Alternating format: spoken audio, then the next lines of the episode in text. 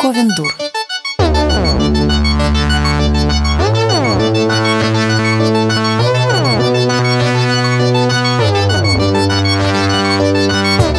Между записью этого эпизода и его релизом прошло две недели. За это время свободы стало значительно меньше. А театр Гоголь-центр, о котором мы много говорим в этом выпуске, успел отметить свое восьмилетие и объявить, что власти Москвы не планируют продлевать контракт художественного руководителя Гоголь-центра Кирилла Серебренникова. Вот такие дела.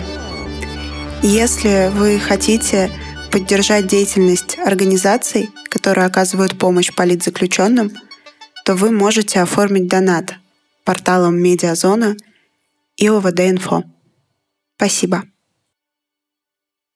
Здравствуйте, наши дорогие друзья! С вами сегодня ваш любимейший подкаст Ковендур. Меня зовут Оля Птицева, и со мной сегодня Саша Степанова. Всем привет. Здравствуй, дорогая Сашечка. И сегодня радостный день в нашей Москве, прям скажем, потому что э, указом Собянина было разрешено работать всем питейным увеселительным заведениям целую ночь, не до 11. Ура! Счастье пришло в наш дом, да, огромное счастье. И уже в музее открылись. И уже у нас театры работают с 50-процентной рассадкой. И прямо счастье, счастье сегодня постучалось к нам Все в окошко. как в нормальной жизни. Уже рядышком, уже прямо чувствуется, что рядышком. Но знаю, что не так далеко от нас есть прекрасный центр искусства питейного, театрально-музейного, в котором пока все еще грустно, и мы очень надеемся, что скоро Питер наш дорогой тоже откроется в нормальном режиме, и можно будет приезжать опять и кутить, кутить, кутить прямо до э, Сапсана в 9.30. И мы сегодня э, решили пригласить к нам гостью, э, которая знает про э, театральную вакханалию Санкт-Петербурга прямо из первых уст. И поэтому сегодня у нас в гостях Лиза Платонова, почти магистр инновационного маркетинга и театральных проектов почетный работник, сторожил, я бы даже сказала, иммерсивного театра «Безликие вернувшиеся» в Санкт-Петербурге. И вы понимаете, почему мы ее пригласили, да, мы, почему мы сегодня здесь со Степановой вдвоем. Лиза, привет, дорогая. Да, всем привет. Привет, Спасибо Лиза. большое за приглашение. Буду рада пообщаться. Да, тут нужно, конечно, передать привет э, человеку, который нас с тобой познакомил, дорогой Коль Карпов, актер театра «Вернувшийся» и участник проекта «Питервилл». Привет тебе большой, спасибо, что свел нас с Лизой. И вот сегодня мы можем поговорить про театр, э, театр вообще и театр в Санкт-Петербурге. Лизонька, давай с первого вопроса прям начнем. Э, У тебя такое интересное научное поле деятельности, инновационный маркетинг, э, театральные проекты. А в чем ты сама видишь разницу между классическим театром и театром экспериментальным? Основная разница в том, что цель разная у традиционного театра и экспериментального. Он по-разному воздействует на зрителя, и, соответственно, люди совершенно разные вещи получают от похода в большой театр и от похода на странное экспериментальное шоу. Ну а какие цели, какие эмоции, какие разные инсайты ловятся? Ну, по крайней мере, в- на что нацелены тот и другой театр? Ну, классический театр — это прежде всего про вековые традиции, про эстетику какую-то. Люди привыкли уже ходить в, классический театр. Некоторые считают, что вообще просто человек должен там раз в месяц, раз в год ходить, выбираться в театр, и вот для них это вот просто галочка такая, поставить галочку «я в театр сходил, я молодец». Бутерброд Ну. с колбасой, коньяк в Да-да-да. перерыве. Ну, да. В буфетике, да. Обязательно. Ну, У нас в театре, в нашем иммерсивном, тоже постоянно спрашивают, а где бутерброды, а где буфет? И мы такие, «М, у нас нет такого понятия в принципе. А когда антракт? Да-да-да. А зачем идут в экспериментальный театр? В экспериментальный театр идут, чтобы понять, чтобы почувствовать что-то концептуально новое, чтобы прикоснуться к какой-то обратной стороне искусства. Возможно, ничего не понять, скорее всего, ничего не понять, но вот прежде всего почувствовать какие-то эмоции, оставить за собой впечатление, что-то, что еще не переживалось человеком никогда. Что-то вот э, будоражащее до такой степени, что хочется сказать «вау» и больше ничего не сказать. А как тебе кажется, люди вообще осознанно делают этот выбор? Или э, это скорее результат какой-то рекламы, и они приходят, в общем-то, не особо понимая, что их там ждет, и ожидая каких-то очень привычных э, вещей, понятных себе, а в итоге сталкиваются вот э, с этой лавиной всего непонятного и этих непривычных себе эмоций и остаются, в общем-то, разочарованы. Ну вот это вот как раз основа моей именно исследовательской какой-то теоретической деятельности в сфере маркетинга, в сфере брендинга как сделать так, чтобы люди не неосознанно шли, не понимая куда, а рассказать им чтобы они понимали, что они получат и рационально как-то, и эмоционально, чтобы был более такой подход обдуманный у человека, что не вот просто как-то хочется провести вечер, а не пойти мне туда, а что конкретно он получит, что, почему он должен прийти на конкретный проект, вот с которым, допустим, маркетолог работает. Вот, именно это я пытаюсь э, исследовать, понять и выявить какие-то взаимосвязи, чтобы объяснять специалистам, ну и работать самой, соответственно, с театральными проектами вот с этой точки зрения. Мне кажется, когда я вот рассматривая этот вопрос, в чем разница, в чем соль того и другого направления театрального, то мне кажется, что классический театр, он очень про нарратив, он всегда очень про историю, а, которую тебе рассказывают разными художественными, выразительными а, механизмами. И этот нарратив э, стоит во главе угла. То есть ты в первую очередь приходишь на историю про героев, на историю про момент, про сюжет, про конфликт. И в этом суть классического театра — это историйная такая штука, э, которую можно сравнить э, там, с кинофильмом или с книгой. А, то есть это какой-то достаточно понятный, привычный момент э, потребления информации и контента, когда тебе рассказывают историю, ты на нее откликаешься или не откликаешься, и переживаешь именно вот такое сюжетное какое-то переживание у тебя. Экспериментальный театр для меня это такая история больше про себя. То есть ты идешь, вроде смотришь на происходящее, а что ты начинаешь понимать и думать про себя, и очень э, многое происходит как бы внутри тебя в этот момент. То есть это больше такая про эмпатическо-размышлятельная штука, которая связана скорее с чувствами, чем с историей, с эмоциями, с переживаниями, э, чем с путем героя и нарративом, э, который обычно подается в классическом э, понимании сторителлинга, в том числе и театрального. И к этому, кстати, не все готовы, потому что это это опасность. Вот для меня, как раз пока тебя слушала, поняла это. История про Классический театр – это безопасность, потому что вот ты сидишь, ты примерно знаешь, что Грибоедов написал, и что вот сейчас перед тобой будет все в точности так, и с тобой ничего не может произойти. А экспериментальный театр – это очень опасная штука. Это погружение достаточно сильное и резкое, туда, куда ты, может, и не планировал, в общем-то, погружаться, а тебя туда пихают, а ты не хочешь, а надо. И это, конечно, прям нарушение границ. И мне кажется, с этим тоже много вот связано разочарований человеческих. И, наверное, тогда вопрос о правильном продвижении подобного э, театра, он какой-то очень острый, потому что, вот, Лиз, скажи, как можно вообще объяснить человеку, что он переживет, э, придя на экспериментальную постановку. Например, я не знаю, как было бы можно мне объяснить, что я переживу, придя на барокко Гоголь-центра. То есть, э, что я переживу, какие эмоции я выхвачу. А вот как вообще с твоей точки зрения нужно правильно объяснять человеку, что его ждет э, за границей начала спектакля? Очень верные мысли были о том, что экспериментальный театр не про сюжет, а про самого человека, который туда приходит. Это действительно так, и чаще всего ну даже не чаще всего, а очень часто бывает, что сюжета нет вообще как такового. То есть это просто какой-то перформанс, который просто есть, а человек в нем что-то понимает для себя сам. И каждый человек что-то свое понимает. Вот. А с точки зрения продвижения, я думаю, что вообще не стоит объяснять человеку, что конкретно там будет. То есть, ну да, в классическом театре понятно, человек пришел, занял свое место, он понимает, что он сидит тут два часа, потом встает и уходит. Ну там еще антракт и бутерброды обязательно. А здесь эм, часто бывает такое, что не нужно объяснять, как конкретно будет проходить его путь человека на экспериментальном проекте. Потому что если человек будет заранее знать, он не сможет пережить те эмоции, которые внезапно с ним должны случиться, и те инсайты, которые он должен получить оттуда. И, соответственно, это вот действительно очень сложный вопрос, как человеку объяснить, э, почему он должен купить этот билет и зачем ему туда идти, если даже непонятно, как, что, что там будет. И вот с этой точки зрения мы стараемся в своей маркетинговой деятельности как-то упирать на впечатления, которые останутся с человеком. Не, не говорить, что конкретно у человека там случится эйфория, и сто процентов эйфория будет, по-любому. Нет, ну, ну так нельзя Тройной сказать. катарсис. Да-да-да. Что после выхода со спектакля он переживет какие-то такие эмоции, что они с ним останутся. Это могут быть положительные эмоции, а могут быть и отрицательные, но все равно какие-то новые.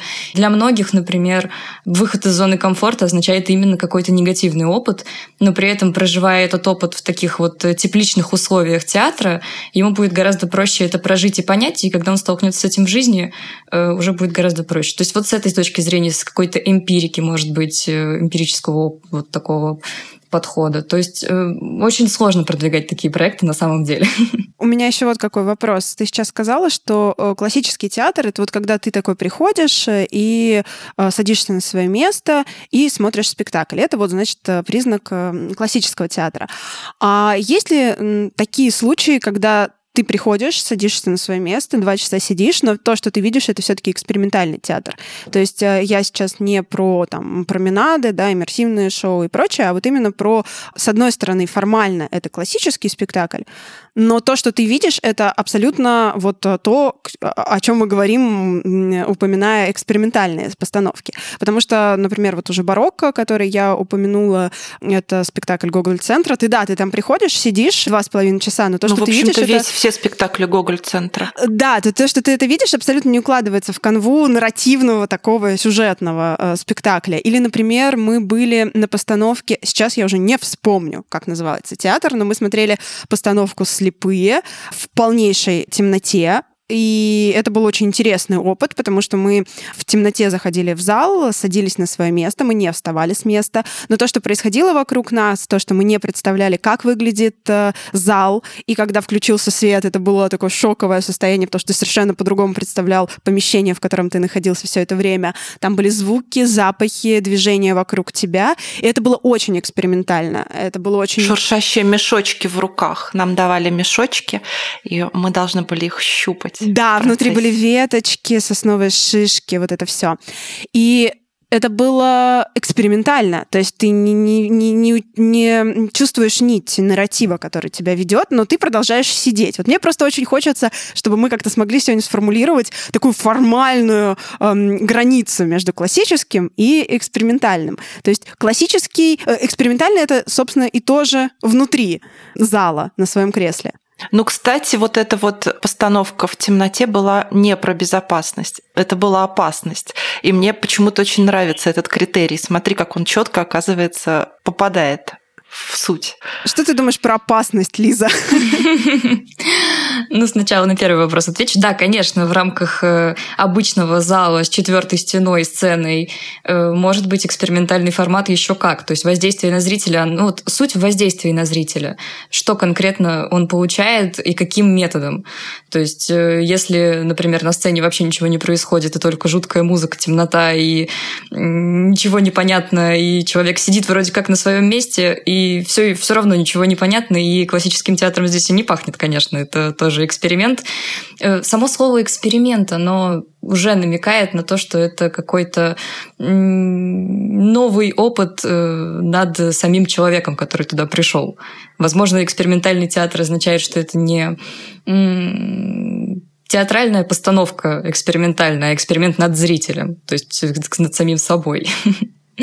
Вот. А про безопасность, да, безусловно. Выход из зоны комфорта всегда приводит нас к чувству полной небезопасности. Это всегда неприятно, но зато потом можно смаковать эти эмоции, которые переживаемые, как адреналин, может быть, даже иногда. Это приятно. Я сейчас сразу вспомнила, как мы ходили на машину Мюллер э, в Гоголь-центр Машина Мюллер — это сколько там, 18 Максимально опасная вещь. А, да, и это правда было максимально угу. опасно в смысле того, что ты выходишь из спектакля, и ты плохо вообще понимаешь, э, что происходит. Мы шли от э, Google центра Почему до все Курской. одеты?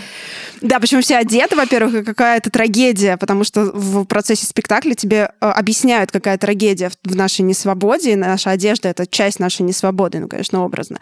И мы шли от Гоголь-центра до Курской пешочком, и такие, боже мой, как мне жить дальше? Что, что, что? Это был, ну, не то, что выход из зоны комфорта, это был выпих из зоны комфорта ударом в грудь просто.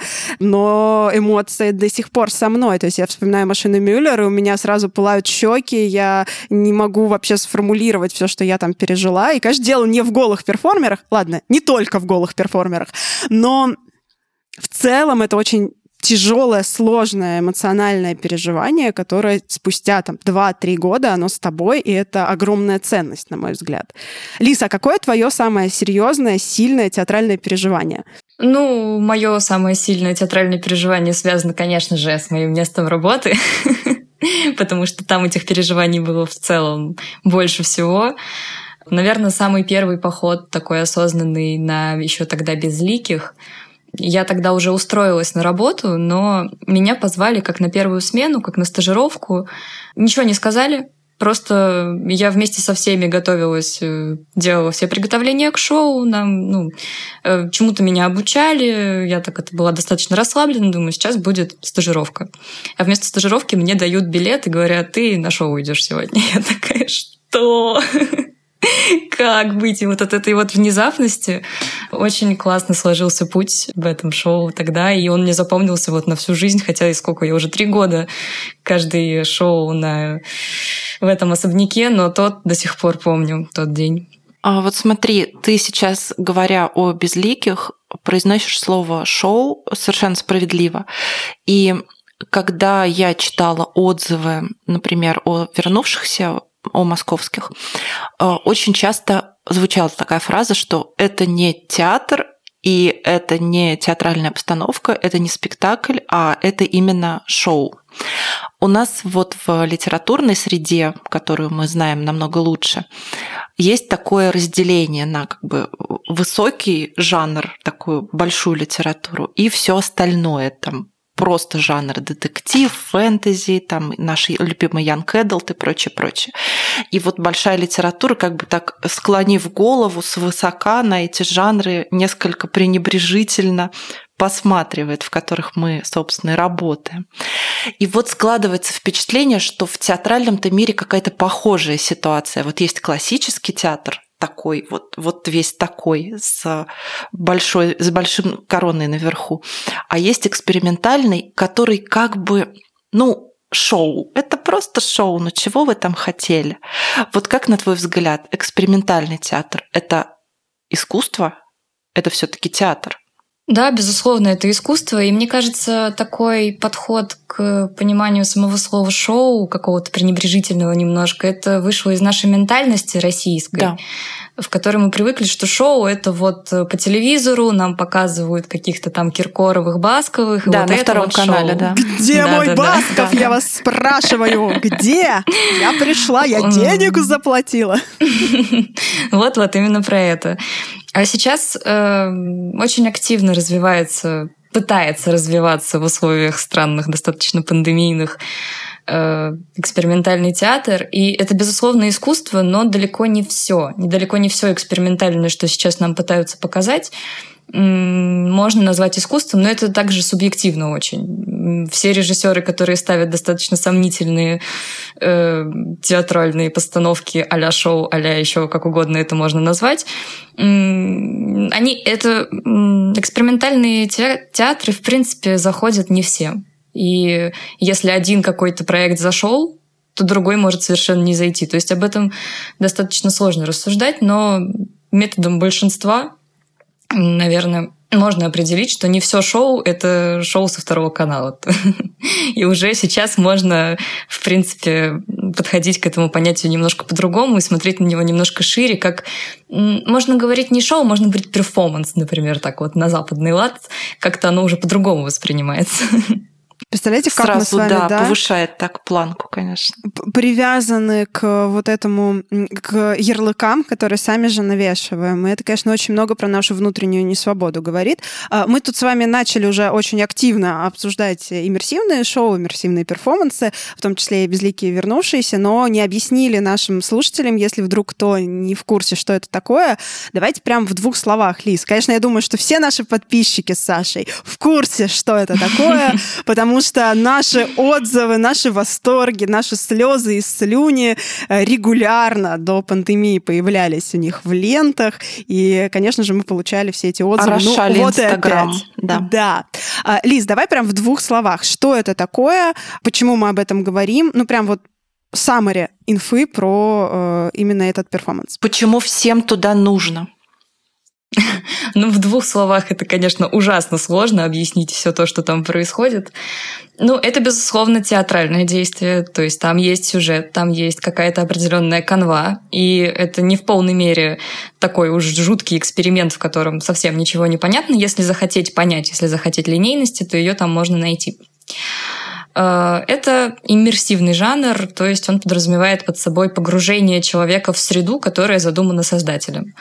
И вот безликие вернувшиеся создатель задумал как начало 20 века по Ипсону, такая какая-то норвежская деревушка, э, ну, в Безликих была деревушка, в вернувшихся особняк какой-то влиятельной семьи.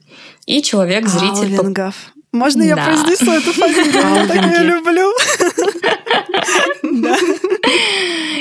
Как родные. Как родных повидала. Зритель попадает прямиком в гости к этим Алвингам в их семью и становится тенью, становится призраком, э, который может наблюдать за всеми секретами, которые происходят в этом имении, так сказать, раскрыть какие-то секреты, распутать взаимосвязи. То есть тут есть и детективная какая-то история, и недетективная и люди могут найти себя в чем угодно. То есть некоторым, например, очень интересно наблюдать за обратной стороной, э, то есть заслугами, смотреть, как там сплетни все эти делаются, что они где там про, про кого, кто кого куда сливает. Кому-то интересно, наоборот, за благородными дамами следить, за, э, там, за сыном, за Освальдом этим. вот такая. То есть у каждого свой путь, и это классно, что очень много персонажей, и каждый человек, в принципе, вот, ну, я в этом убеждена, практически каждый человек в мире может найти свою историю, и если он отпустит абсолютно все, что его держит в текущем мире, в 21 веке, выключит свой телефон и пройдет свой путь просто на каких-то импульсах. Вот импульсы, кстати, очень важная тема вообще и в моей работе, и в посещении таких форматов. Э, просто слушать себя и не думать, отключить голову. И тогда путь складывается очень интересно, и для всех по-разному, по-новому, и это можно ходить сколько угодно раз. У нас есть гости, которые уже там и 40 раз отметили, и 50. Вот, наверное, про это, про себя Ого. и свой путь совершенно такой вот странный. В общем, нарратив, прям коротенько, что, что это за шоу? Это, значит, особняк 19 века, а, большое количество актеров, которые находятся в пространстве особняка вместе с зрителями, а, они отыгрывают э, сцены там в разных локациях, а зрители могут ходить между локациями, свободно перемещаться, э, выполняя несложные правила, и э, наблюдать за развитием событий, любых сцен, любых отрывков сцен, или просто находиться в локациях, допустим, пустых, и получать свой собственный опыт, в котором импульс, о котором говорила сейчас Лиза, это как раз та часть, э, который, в общем-то, ведет ваш внутренний навигатор. Вы знаете, вот в этих играх э, каких-то с открытым миром, да, у нас есть карта и задания. Э, у вас нет в подобных шоу карты и заданий, у вас есть исключительно ваше внутреннее чутье на нахождение в моменте, нахождение в пространстве с самим собой, потому что ты там один, э, на тебе маска, и ты абсолютно находишься вообще, ты встречаешься сам с собой, и у тебя возникает возможность три часа слушать только себя, и свои желания, свои мысли, свои ощущения. И это, конечно, такое, такая внутренняя работа. И мне кажется, это еще один, эм, один камушек про безопас... безопасность и небезопасность. Мы так редко встречаемся сами с собой где-то э, в тишине, э, что это, конечно, ощущение небезопасности, а вдруг я сейчас про себя что-то такое страшное пойму. И возвращаясь к импульсам, Что ты имеешь в виду под словом импульс? Какое-то внутреннее чутье, э, когда нет в голове четкой мысли о том, что я должен пойти сюда, потому что, а просто вот ты еще не успел подумать, что туда нужно пойти, и уже идешь. Просто слушать собственное чутье до ужаса, э, ориентироваться на запахи, на свет, на э, или вообще ни на что не ориентироваться и просто следовать совершенно непонятным, непонятной дорогой и не преследовать при этом никакой цели. И когда такое происходит, когда человек действительно умудряется отпустить все то, что его гложет, а это очень сложно на самом деле. Гости очень э, тяжело, например, своих друзей отпускают, с которыми они туда приходят, и их просто приходится заставлять, объяснять Ой, им по 150 раз. Да. И... Мужей, да. Очень, очень четко прослеживается, как люди, которые ходят вместе, выходят такие, ну, я что-то ничего не почувствовал, и вообще ничего не получилось. И люди, которые в одиночестве, хоть им и страшно, но все равно решаются пойти в одиночестве в этот страшный непонятный мир, они получают гораздо больше, потому что вот как раз их э, вся окружающая обстановка вынуждает э, выйти из зоны комфорта и послушать себя наконец-то, потому что в обычной жизни мы редко этим занимаемся. Это классно. Я была на вернувшихся больше 10 раз, и как раз могу вот это отследить. То есть, когда ты приходишь а, в разных состояниях, приносишь с собой какой-то разный эмоциональный багаж, а, от этого тоже очень зависит впечатление, которое ты получишь. Если у тебя получается отпустить все ожидания, которые возникают, безусловно, а, тем более в первый раз, когда ты приходишь, ты, в общем, ничего не ждешь, это самый яркий всегда будет опыт. Дальше ты уже, конечно, начинаешь чего-то хотеть, чего-то определенного искать, может быть, повторение тех эмоций, которые были в прошлый раз, и ты никогда этого не найдешь. Но как только ты действительно следуешь вот этому импульсу, и ты ничего не ждешь и ничего не пытаешься там намеренно сделать в этом пространстве, все получается просто идеально. Это какая-то иммерсивная магия. Боже, мне э, жутчайшим образом захотелось просто повторить experience, но не сейчас. А, вот перед тем, как мы с тобой э, решили записывать подкаст, и я немножко тебе помогала в твоей э, сборе э, материалов для твоей научной работы. Я провела опрос у себя в Инстаграмчике по поводу театральных опытов моих подписчиков и получила много интересных ответов. И вот вначале хочется поговорить про страхи, которые есть у человека перед э, его э, посещением э, экспериментального театра, не только иммерсивного шоу, а в принципе экспериментального театра. Потому что, мне кажется, это очень показательная штука. Вообще две было показательные штуки из всего, что я э, от подписчиков разузнала. Ну вот начнем с первой. Про страхи. Э, люди друг друга не знают, сразу скажу. Э, совершенно разные мои подписчики, не какой-то одной тусовочки, но говорят, в общем-то, одни и те же штуки. А, страшно. Ну, во-первых, страшно, что я ничего не пойму. И из-за этого я буду чувствовать себя глупым, не классным, mm-hmm. пойму, что я не в контексте, и я недостаточно хорош, недостаточно глубок, недостаточно утонченен для подобного времяпрепровождения, и очень страшно про себя это вдруг понять. То есть вот этот наш внутренний отличник, который нас заставляет всегда все понимать, э, раз самую глубь смотреть и быть не хуже, чем вот эти вот другие восхищенные, которые выходят из зала, а я такой тупой. А потом хорошее сочинение. И обязательно написать, написать хорошее сочинение, увиденного. да.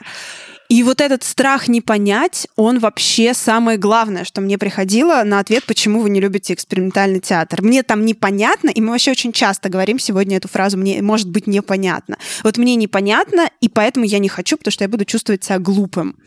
А, Лиз, как ты думаешь, это вообще имеет место быть такой страх? Конечно, и он прослеживается у всех вообще, кто приходит так или иначе на экспериментальный формат. Просто кто-то умеет это отпустить, точно так же, как и в вопросе импульсов, а кто-то начинает от этого загоняться и портит себе все впечатление. Вот. Ну вот конкретно в нашем театре мы это прорабатываем прямо вот с людьми, которые выходят, мы ловим, у нас несколько э, социальных работников есть, я тоже часто с этим работаю. Э, ловить людей, общаться с ними, и когда они очень расстроены говорят, я ничего не понял, прям получается их перенастроить, задать им кучу вопросов, они расскажут очень много того, что они увидели. То есть на самом-то деле люди очень много понимают, они подмечают какие-то детали, интерьер, запахи, музыка, то есть что-то-то все равно человек понял. И когда он это все проговаривает, он такой, ничего себе, а оказывается, я сколько понял. Вот. А как с этим То вот есть сочинение до... все-таки нужно. Не, не, только, не столько сочинение, сколько показать человеку, что на самом деле понять можно не только линейный сюжет, но и какие-то совершенно другие штуки, в том числе и себя самого, и окружающую действительность. И вот об этом вот всем. Да, это, кстати, стремление понять не то, что ты из этого вынес, а стремление не обязательно понять, что хотел сказать автор. Mm-hmm. Вот это вот, что хотел сказать автор, оно в нас просто вколочено, по-моему, настолько, что если ты понял что-то свое, уже так начинаешь, блин, себя плохо чувствовать, ну, кто я вообще? Я вот автор-то, да, он же другой хотел сказать. Объясните мне. Мне кажется, это как раз тот самый страх, который мешает современную литературу читать, такую тоже экспериментальную, а, которая внесюжетная, не нарративная. Потому что я ничего не пойму, я не пойму эти отсылки, я буду чувствовать себя глупым. Смотрите, мы все чаще находим а, соприкосновение между современным театром и современной прозой, и поэзией, тем более поэзией. Это вообще очень интересно, мне кажется. Второй страх, который я получала. Страх, что мне будет неловко. Что во время этого спектакля у меня будет э, стра... Э, у меня будут э, как-то вовлекать взаимодействие, и это будет а-ля тупые конкурсы на свадьбе. Это цитата. Вот мне очень понравилось это объяснение. Страшно попасть в кринжовую, нелепую ситуацию. Все вокруг будут на тебя смотреть. Ты будешь чувствовать себя неловко, ты будешь потеть, краснеть, и это будет очень стыдно. И это как раз, наверное, страх про незащищенность, про небезопасность, про выход из зоны комфорта. То есть страшно, что меня вовлекут во что-то, во что я не хочу вовлекаться. Ну, короче, в дурную компанию прямо на спектакле. Что про это думаешь? Э, ну вот если с прошлым страхом тяжело работать до, но легко проработать после, то с этим наоборот, наверное, проще поработать до и объяснить человеку, что это свобода полная. Если хочешь уйти, ты в любой момент развернешься и уйдешь. Э, другое дело, что не все могут, и, например, многие терпят какие-то неприятные ситуации до последнего просто потому, что не могут сказать «нет». Но это тоже своего рода обучение такое самого себя, понять, где вот эта вот граница того, что ты хочешь терпеть, а что не хочешь, и как э, взять свою волю в кулак, развернуться и уйти, если что-то происходит из ряда вон. Но объяснить то, что такой... Ну подожди, расклад... как развернуться и уйти, если уже уплочено? 嗯哈哈哈哈哈 Ну да, как плохой фильм досмотреть до конца, просто потому что за него заплатил, ну да. А мне кажется, это вообще тоже страх не про театр вообще. Это страх в, да. целом про жизнь, э, потому что когда ты не очень хорошо понимаешь свои личные границы и не очень хорошо понимаешь сам себя, то попасть в кринжовую вот эту вот ситуацию, из которой ты не можешь выйти, потому что не можешь на это решиться, это, конечно, скорее про жизнь в целом, чем про театр. Но мне кажется, что э, подобные э, спектакли — это еще и вот эта тренировка отстаивание своих границ в каком-то смысле. Да, потому что ты можешь совершенно в любой момент сказать, так, стоп, меня больше это не устраивает. Все, все, всем спасибо, все свободны, и уйти. И это намного проще, чем уйти, например, с, эм, из отношений, которые тебя ставят в кринжовые неприятные ситуации. Намного проще уйти с шоу. А может быть, ты однажды уйдешь с неприятного какого-то момента из шоу, а потом тебе будет легче в жизни защитить свои границы. Mm-hmm. То есть это тоже какой-то такой тренировка в безопасной среде. А, вот страх, значит, что меня кто-нибудь там куда-нибудь втянет в конкурс надувания шариков. Э, интересно интересный вариант. А, и еще один страх, даже не страх, а просто данность, что э, либо я вообще не знаю, на что идти, либо всего так много, что я не могу выбрать, либо у меня вообще нет источника, на который я могу бы опереться, и благодаря этому э, выбрать, что мне надо, э, что мне интересно, что хочется попробовать или не хочется попробовать. Короче, нет источника достоверного информации, куда можно сходить и где, и как, и что там будет. Вот здесь на сцену выходим мы, маркетологи, которые со всех сторон будут пихать информацию про все театральные проекты на свете. Причем где-то хорошие маркетологи будут грамотно это все показывать, где-то плохие маркетологи будут пихать плохую рекламу, и люди не пойдут и будут смотреть на это как что, зачем мне туда вообще идти.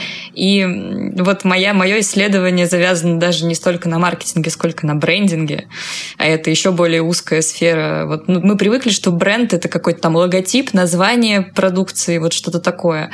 А здесь это уже куда глубже. То есть как сформировать у человека э, какой-то опыт, какой-то эмпирический взгляд на бренд, на театр, э, так, чтобы он заранее еще, он еще туда не сходил, но уже хочет.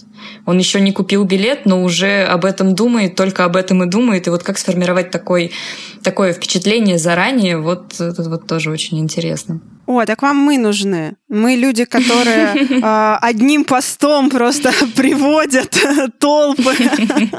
Вам нужны мы, да, это факт. Ну, то есть э, у нас в стране, получается, не хватает э, пока что людей, которые правильно могли бы тащить в массы экспериментальные проекты. То есть э, людей, которые правильно бы об этом рассказывали, там, не знаю, взаимодействовали бы с театральными блогерами, с обзорщиками, которые правильно бы рассказывали про то, что они увидели. Я бы сказала, что у нас в стране пока не хватает самих экспериментальных проектов. Э, да, это вот следующий мой вопрос. Потому Начнем что, с этого. А, да, потому что когда я задавала а, вопросы зрителям, э, моим подписчикам, как, как их зрительский опыт, да, они говорили, что, ой, блин, я бы с удовольствием сходил, но я живу там, не знаю, в какой-то там, например, в Твери, да, в, в Казани нет, в Казани что-то есть, в Твери, там, в Омске, в Томске, и я бы с удовольствием сходил, но на что мне сходить? У нас этого всего нет, у нас есть одно ДК, в котором показывают показывают э, э, жену комедианта. И вот, вот в этом, мне кажется, проблема. Как ты думаешь, денег не хватает нашему экспериментальному театру? Чего не хватает? Конечно, конечно, денег в первую очередь. Потому что все вот эти вот театральные проекты, неважно, классические они или экспериментальные, но экспериментальные, наверное, даже в большей степени, это всегда большие вливания. Это всегда на старте огромные денежные затраты, которые в большинстве своем, скорее всего, не окупится. Поэтому нужны какие-то инвесторы, нужна какая-то поддержка, и это все не про финансовое обогащение, не про коммерческие проекты. А у нас в стране принято как? Что если что-то делать, то для того, чтобы навариться. А если навариться не получается, то вот культурная, особенно сфера, она страдает сильно, потому что нужны такие инициативные люди, готовые работать за идею. Таких мало. То есть снова мы упираемся в деньги, все как обычно. Еще мне кажется, что э, не хватает насмотренности на коллегах, то есть э, мы как-то ездили с э, Мариной Казинаки, еще одной нашей соведущей. Э, это не для, не для слушателей, я объясняю, для Лизы. Вот, ездили в гости в Киев к Жене Спащенко, еще одной нашей соведущей. Вот, и ездили там а, в Харьков к ее родственникам, и были на прекрасных постановках Харьковского театра. Там молодые ребята на маленькой сцене ставят экспериментальные спектакли, очень крутые. И э, они, конечно, за нас с Маринкой вцепились, типа, ребят, ребят, ну расскажите вообще, расскажите расскажите, что у вас там? Мы начали рассказывать про Google Центр, мы начали рассказывать про центр Мирхольда, мы начали рассказывать про вернувшихся. И это было, что типа, боже, очень хочется посмотреть, хотя бы в России посмотреть.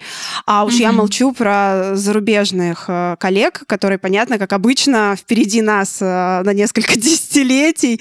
Вот. Mm-hmm. И э, мне кажется, этой насмотренности, конечно, тоже ужасно не хватает, потому что сложно придумать что-то с нуля, особенно когда за тебя это уже придумали и активно все показывают, а ты посмотреть и перенять, и перенести на наши реалии не можешь, ну, потому что у тебя mm-hmm. нет такой возможности. И вот это вот нахождение в вакууме, искусство. Это, конечно, ужасно, просто ужасно. И это жутко, на мой взгляд, вообще тормозит развитие. Если в литературе это несколько попроще, потому что ты можешь почитать книжки, сидя дома а, где-нибудь. Ты можешь почитать любые книжки, да, там выучить иностранный язык, почитать в оригинале.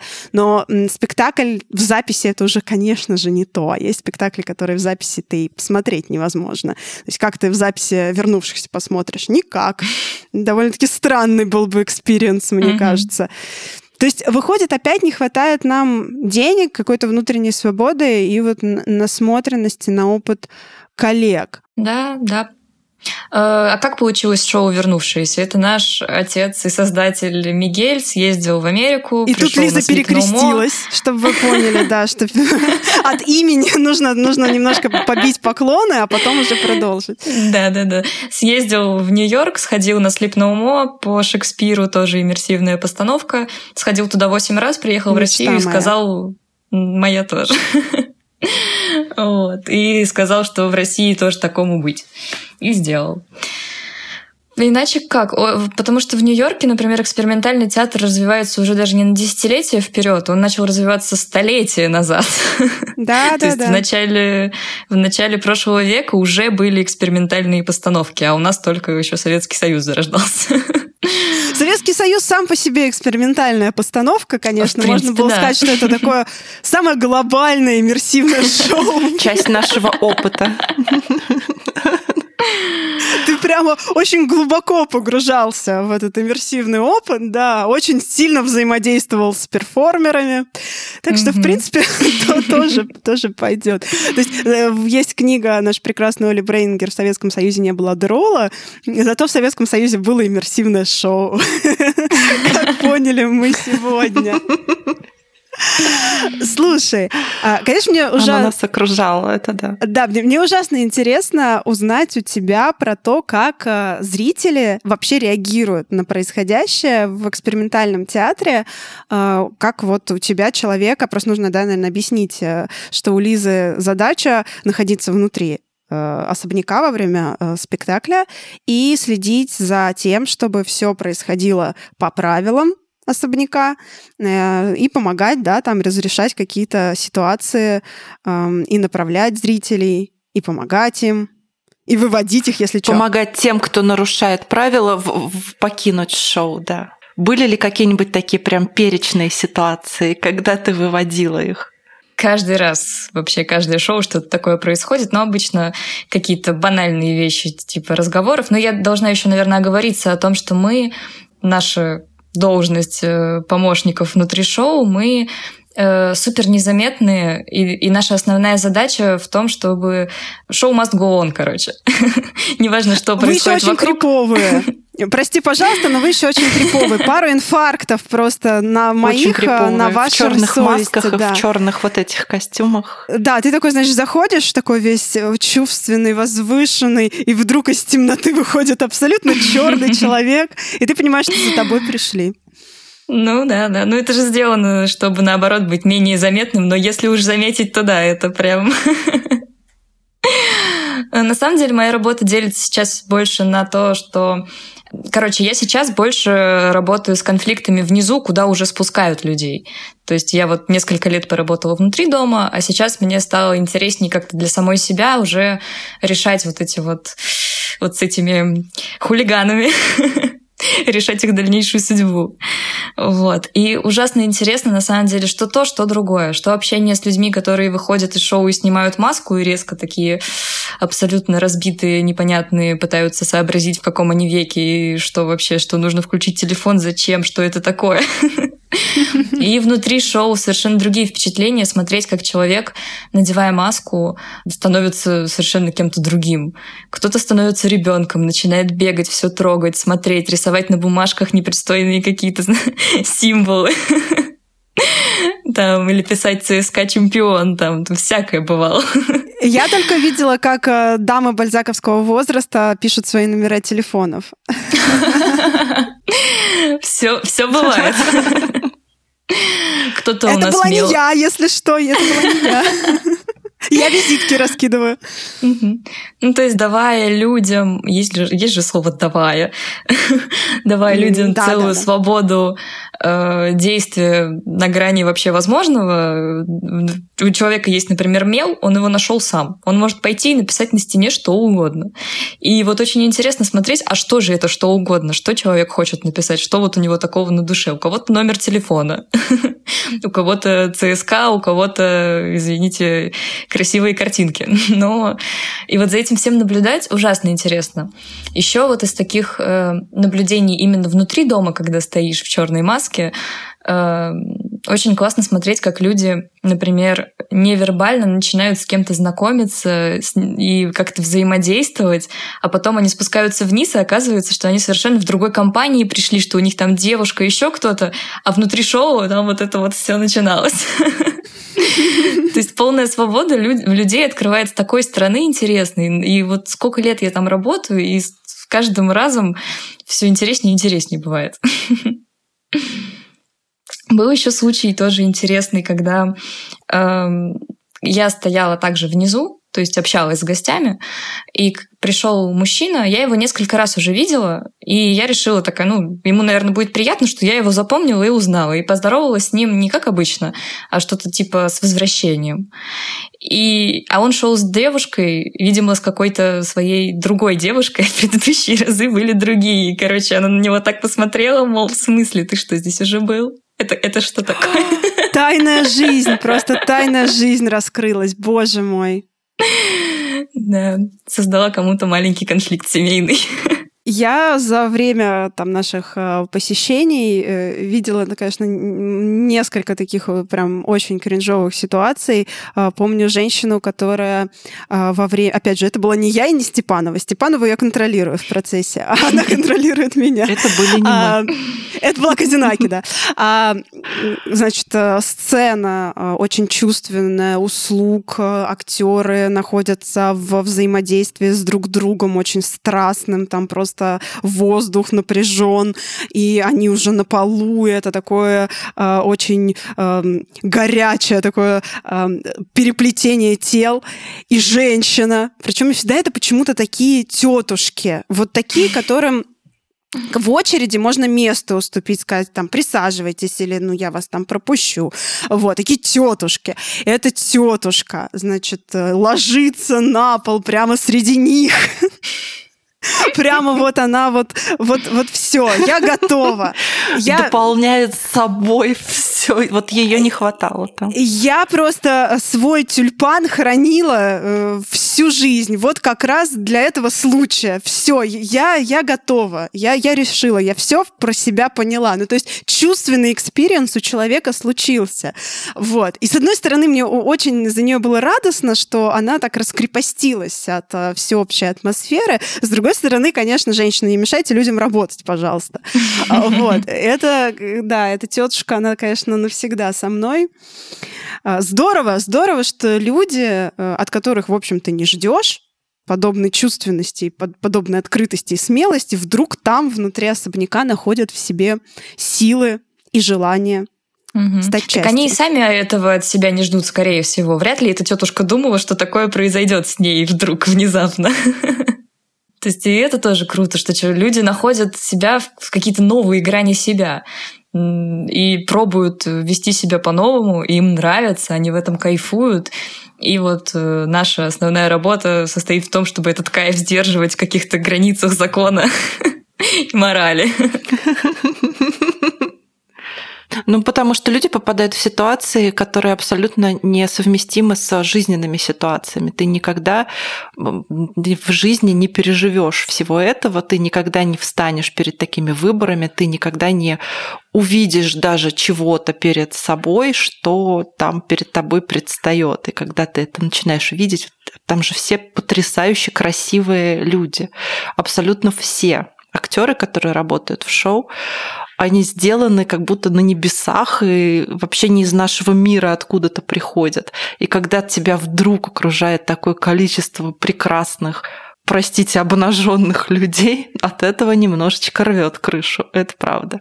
Мой дорогой супруг э, пару раз ходил вместе со мной на шоу и в Москве, и в Питере, и ему довольно-таки э, далек этот э, перформный месседж, который подается внутри шоу, но ему супер интересно рассматривать все эти детали интерьера Это же очень красивый интерьер, это очень точно выверена и переданная эпоха. И это классно, что ты можешь все потрогать, а главное положить на место, потому что все вещи в доме знают свое место, конечно же.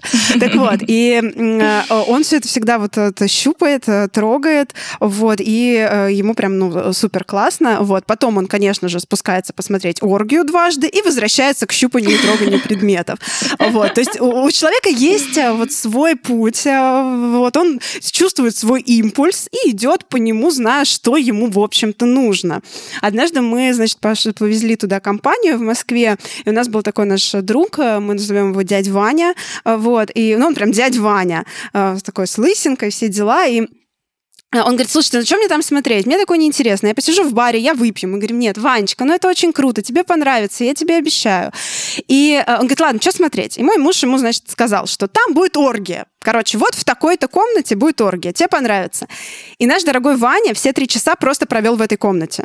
Ну, то есть он сел там, там удобный стул, кресло, там удобный диван. Он сел, расположился как серьезный мужчина, дождался первый, дождался второй, получил неимоверный опыт. Ему очень понравилось, он сказал, замечательно, просто песня, друзья. Он просто нашел, чем себя там занять. Это я рассказываю к тому, что, мне кажется, очень важно понимать, что ты хочешь, э, очень важно к себе прислушиваться, вот. Однажды мы сперли э, маленький огрызочек карандаша. Я наконец-то в этом Кошмар! Ужас! Сперла перо. Да, Саша сперла перо. В баре его пытались отобрать, но мы были тверды, и нам сказали, ладно, уходите с пером. Но нет, мы не отдали. М-м. Ой, да. Ну, перо и карандаш это не так страшно. У нас однажды пытались унести огромную такую э, накидку до пола. Просто человек да надел ее на себя и пытался в ней уйти. Его и когда мы никто ничего не заметил, просто обычный Нет, вторник. его пытались остановить внутри шоу, его пытались остановить э, на выходе из шоу, а он всем продолжал повторять, что это мое, это мое. Вы чего у меня отбираете мою одежду? Боже, это, конечно, да. Не, не, это был маленький-маленький карандашик, это было последнее шоу безликих, а вот, и мы решили, что мы заберем с собой немного радости жизни, прям такой маленький mm-hmm. карандаша, вот.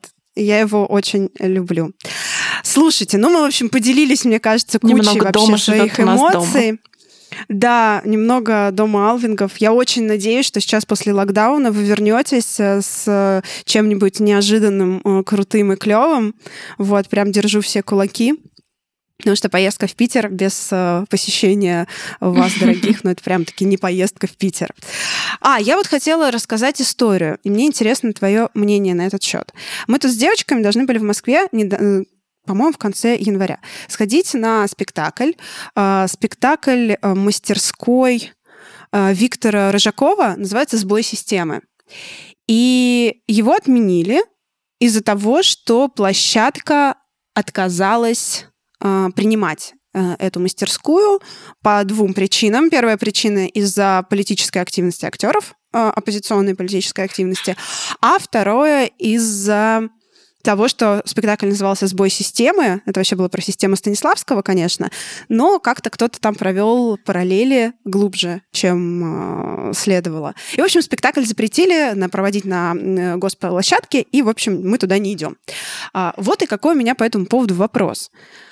Как ты думаешь, вот такие шоу, экспериментальные шоу, они вообще уходят от э, политической повестки? Это такое история эскапизма, я сейчас про вернувшихся и безликих, например. Или все-таки это и про борьбу с системой или, может быть, про какую-то собственную ответственность тоже. Здесь как в кино. У нас же есть прекрасное кино российское, которое нигде не показывают, и никто его не видит, если не хочет увидеть, потому что его запрещают. И все вот эти политические факторы, конечно, давят на все сферы нашей жизни, и от этого никуда не деться, и нужно это учитывать. То есть э, здесь больше, наверное, сам экспериментальный жанр, он, ну, не, нельзя сказать, что про политику, про сбой системы, про какой-то надлом. Но имеют место быть какие-то постановки, которые в свободной бы стране могли бы быть совершенно спокойны. И есть такие примеры зарубежные.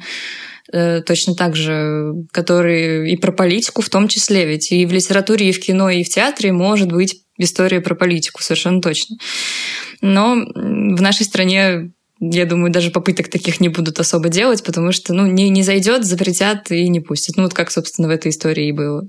Ну, либо все это говорить, проговаривать каким-то эзоповым языком, как это делалось в Советском Союзе, э, через там 10 ассоциаций э, проводить э, параллели, потому что действительно прямо говорить очень опасно сейчас. Ну, это касается всех сфер жизни, в общем-то. И выходит, что экспериментальный театр, который не рассказывает истории, а скорее обращается к человеку через другие не сторитейльные э, механизмы, э, он становится более свободным, как мне кажется, потому что э, есть возможность поговорить, не говоря.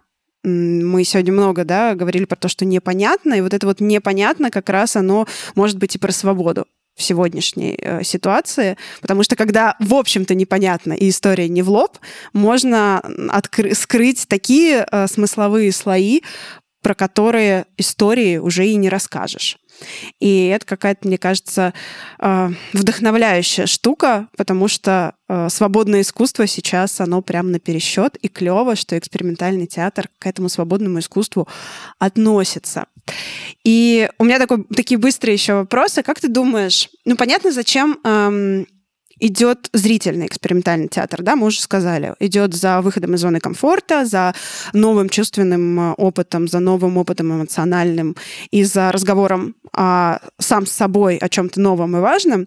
А как ты думаешь, зачем экспериментальный театр актерам, режиссерам, постановщикам, если он немножко в гетто искусства и театра? Ну, для них это прежде всего способ самовыражения. Если это совершенно способ... финансово невыгодно. Ну да, если не про финансы говорить, то самовыражение и попытки донести э, до зрителя какие-то свои идеи, но при этом не всегда и первоцель донести свои идеи. Чаще всего для режиссеров это э, попытка создать среду, в которой э, могут рождаться новые идеи.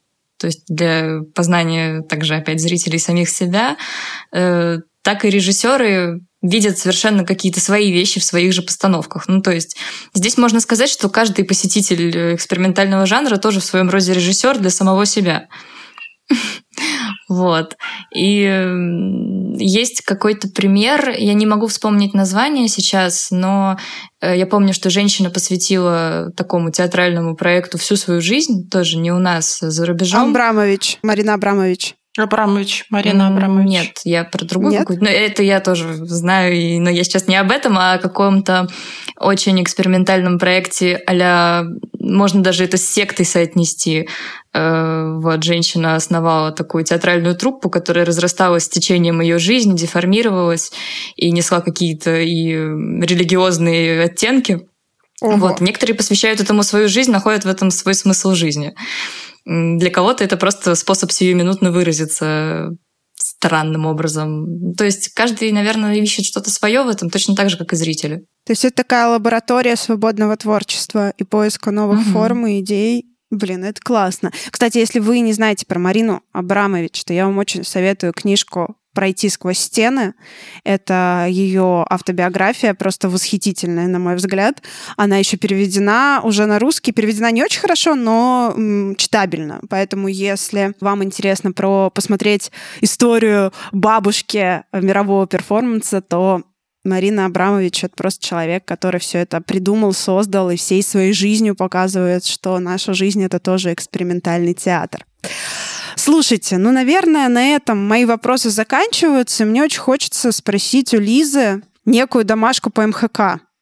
Скажи, пожалуйста, на какие спектакли в Питере например, ну, тебе, наверное, ближе в Питере, обязательно нужно сходить, а мы с Сашкой скажем про Москву. Э, ну, обязательно нужно посетить наше прекрасное шоу «Вернувшиеся». Также у нас сейчас еще несколько проектов. Один в стадии запуска, второй уже работает. Он немножко другой, он не иммерсивный и более понятный. То есть он называется «Письма». Это шоу «Письма», да?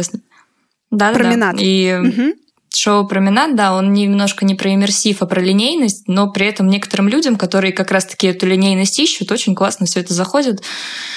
Также есть э, много всяких лабораторий при государственных театрах. Э, у Александринки есть малая сцена, есть театр-мастерская. На самом деле очень много маленьких театров в Питере, которые особо никак не пиарятся, но их постановки очень интересные, и можно просто методом тыка пойти на что угодно, просто ради новых впечатлений. А вот скажи прям пару таких э, лабораторий, театров, чтобы мы знали, что гуглить. Ну, в последний раз еще до пандемии я ходила э, к знакомому актеру на его личный проект, э, который называется «Белый клоун». Это моноспектакль, причем с элементами пантомимы, которая озвучена отдельно, и тоже очень интересный такой чувственный опыт. Вот, тоже ну, интересный опыт. Интересно сходить. Вот. А так я уже просто слишком давно никуда не ходила, и, скорее всего, то, что я могу привести, уже закрылось. Как мы все. Я тогда про Питер посоветую мой любимый театр «Мастерская». Это более классическая, конечно, театральная, а, более классические театральные постановки, но мне очень он нравится. Я прям вообще фанат. Мне кажется, что записки молодого врача — это моноспектакль театра «Мастерской». А, можно советовать вообще всем, всем, и это такой универсальный театральный подарок. То есть, когда хочется подарить билеты в театр, но ты не знаешь, что именно человеку понравится, то записки молодого врача в мастерской просто любовь, и еще очень классные. Там и а, письмовник по Шишкину, и Москва петушки по Венечке Ерофееву. В общем, прям советую и очень люблю театр-мастерскую. А так, это вот по Питеру. Еще там классный приют комедианта, э, БДТ, на который тоже много на чем можно зайти, э, именно классическое посмотреть. И мне очень нравятся театральные постановки в лютеранской церкви а, Анненкирхе, если я не ошибаюсь. Mm-hmm, и там mm-hmm. разные маленькие экспериментальные театры ставят свои постановки, очень классные, интересные, сложные. Эм, ну, восхитительная там сама атмосфера этой лютеранской церкви, церкви просто uh-huh. вынос мозга. Поэтому, если вам это все интересно, то обратите, пожалуйста, внимание. Санч, посоветуй что-нибудь в Москве. Ну, во-первых, театр мастерская приезжает в Москву периодически, за этим тоже можно следить и приходить смотреть здесь. В спектакль Довлатов до сих пор в моем сердечке, когда это нам налили спектакль. водочки сразу да. на входе. Невидимый театр. Сёма Не, невидимый театр, невидимый театр, невидимый театр. Да, да. Но они же питерские ребята, вроде бы. Да, да, вот, да. обязательно тоже за ними следить. Можно в инстаграмчике подписаться и приходить, потому что это всегда такой еще и кулинарно-гастрономический опыт, не только а, эмоциональный. И, конечно же, все спектакли Гоголь-центра, абсолютно все не не бойтесь как-то промахнуться и сходить не туда, потому что когда ты покупаешь билет в Google центр ты просто не можешь промахнуться. Каждая постановка – это такой небольшой сам в себе шедевр и небольшое открытие личное каждого. Я думаю, что если вот начинать с чего-то, знакомство с современным театром, то нужно это сделать с Google центра и еще я хотела сказать по поводу начала знакомства, по поводу страхов, по поводу того, что чего-то непонятно может быть а, зрителю. А, я вообще вот в том, что касается театра, наверное, сторонник того, что насмотренность а, здесь не так важна. Мы сами, в общем-то, с птицей достаточно недавно открыли для себя театр, ну вот прям недавно, лет пять. Это очень маленький театральный опыт. И я не могу сказать, что мы пришли туда хорошо насмотренными. Ну да, там мы ходили в театры, в школе, с классом на какие-то постановки. Но тут либо это твое, и это будет твое, даже если ты первый раз туда придешь, либо это не твое. Но узнать об этом не увидев, не попробовав, невозможно. Поэтому не надо ничего бояться, надо приходить, с открывшись, с открытыми глазами, с ушами, с полным пониманием, любопытством, интересом к происходящему. И тогда, мне кажется, магия вот это вот состоится обязательно, не может не состояться. Кстати, в Гоголь-центре перед каждым спектаклем лекция от Валеры Печейкина, который рассказывает немножко про нарратив, который вы сейчас увидите, если он есть, про образы, про метафоры, про отсылки. И если послушать эту лекцию, то станет понятнее. Все будет понятно. Да, да в барокко только да. эта лекция меня и спасла, потому что я бы не поняла весь этот э, калейдоскоп отсылок, э, вот, и почувствовала бы себя очень тупой, но благодаря этой лекции я прям так как-то уже себя чувствовала увереннее, когда заходила в зал. Вот, я еще могу посоветовать э, спектакли ЦИМа, Центра Мирхольда, «Сти», особенно их старуху Хармса и «Один день в Макондо». Что еще из московских театров? Я бы так прям посоветовала. И подпишитесь где-нибудь на Елену Ненашеву и смотрите все ее постановки. Она как раз про экспериментальный театр, про перформансы, про аудиоспектакли. Ее прекрасный спектакль на расстоянии, карантинный аудиоспектакль для меня тоже очень приятное и очень важное было театральное впечатление посреди локдауна. Вот, и сейчас она поставила э, перформанс-спектакль про секс «Северное сияние», произведение, я еще там не была, но оно просто невероятно эстетично и чувственно выглядит со стороны, поэтому посмотрите, обратите внимание, тоже очень советую следить за режиссерами, которые к вам близки. Ну что, друзья, на этом мы с вами заканчиваем нашу беседу. Если вы до сих пор находитесь э, в наушниках и еще не прибежали в театр, значит, либо у вас продолжается локдаун, либо у вас просто каменное сердце. А, пожалуйста, ходите в театры, поддерживайте компании, театральные команды, которым сейчас очень сложно. Только все вместе мы сможем пережить посткарантинную кризис. И вот это вот время посткарантинное, Надеюсь, что скоро все придет в норму, и мы будем ходить в театр, видеться, обниматься и в Питер тоже съездим, и снова посетим особняк. Вот, очень надеюсь, что скоро это все произойдет. Лиз, спасибо тебе огромное. Ну, вам спасибо большое за то, что пригласили. Спасибо, Лиз. Вообще очень интересно было с вами Было пообщаться. очень интересно поговорить. Я хочу сказать спасибо нашим патронам и напомнить, что сейчас у нас нет фиксированных донатов, поэтому можно прийти к нам на Patreon, сделать э, любой донат и получить весь наш секретный контент без ограничений. Слушайте нас на всех подкаст-платформах страны по-прежнему. Всем пока. Пока! До свидания.